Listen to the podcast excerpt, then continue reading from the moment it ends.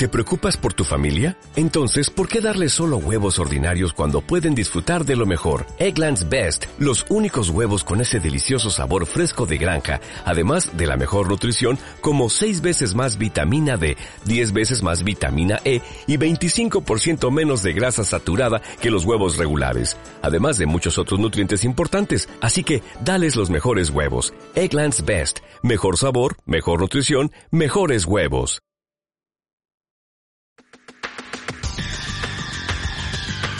El análisis del día con visión global.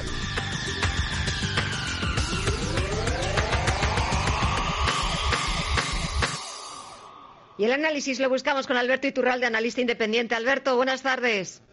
Muy buenas tardes. A ver, ¿por dónde empezamos? Bueno, pues empezamos por algo a lo que habíamos hecho referencia en semanas anteriores y ya se está eh, confirmando. Yo cuando comenzaron las caídas eh, tan fuertes que tuvo el mercado y se asociaban al coronavirus, yo les explicaba a ustedes que la profundidad no tenía nada que ver con el coronavirus. Lo que tenía que ver con el coronavirus era la velocidad. Y la prueba sería en que eh, sería que eh, en el momento en el que el mercado quisiera subir, daría igual, exactamente igual lo que pasara con el coronavirus.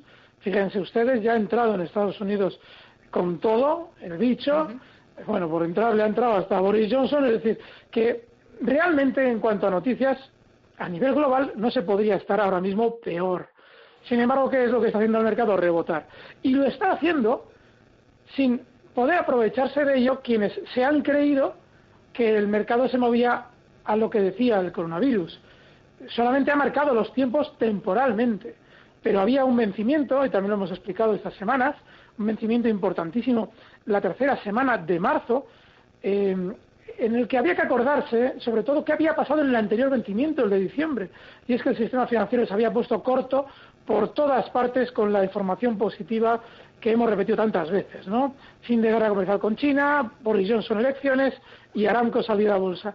Y esos cortos que el sistema financiero tenía abiertos, una vez que ha llegado marzo con el grandísimo sentimiento negativo que hemos vivido, los tiene que cerrar, no solamente teniendo que comprar todo lo que venden, eh, tiran por la ventana los inversores por el pánico, sino además cambiándose al contrato de junio, es decir, eh, la tercera semana de, de marzo, comienza ya a funcionar el contrato de junio y se tienen que cambiar en el lado alcista. ¿Por qué? Porque todo el mundo vende.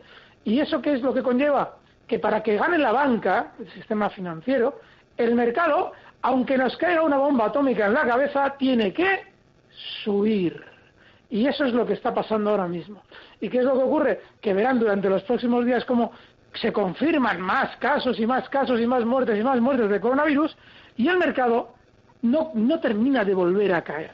Bueno, pues será dentro de unas semanas, una o dos semanas, no sé exactamente cuánto, no sé si le quedará mucho, cuando nos digan que lo del coronavirus no es tan grave que la economía no se va a resentir tanto, que parece que eh, la luz al final del túnel ya empieza a verse, todo ese tipo de cosas que el sistema financiero de manera coordinada introduce en el imaginario del inversor para hacerle comprar lo que malvendió hace 20 días con el pánico en el mercado.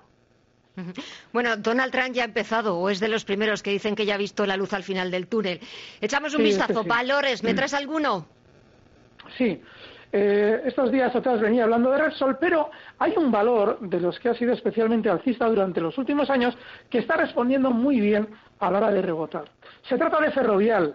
Es uno de esos precios que, eh, eh, habiendo caído también mucho, lo hizo desde 30 hasta 16, casi un 50%, lo que ha hecho durante estas últimas semanas ha sido un rebote, lo que ha realizado es un rebote fuerte, y seguramente va a continuar algo más. Es muy importante ahora, en valores alcistas como Ferrovial, Repsol, todos, que el oyente entienda que ya no se va a producir una subida tan rápida como la que se inició hace dos, tres semanas. ¿Por qué? Porque ahora ya todo el mundo está esperando que el mercado quizás no caiga tanto, porque claro, como está rebotando en contra de lo que todos pensamos, con lo cual ahora los valores ya no pueden subir con la misma velocidad que lo hicieron al inicio.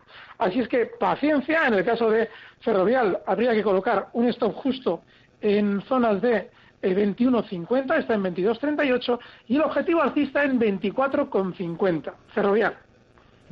¿Alguna cosa más breve? ¿Algún consejo, recomendación?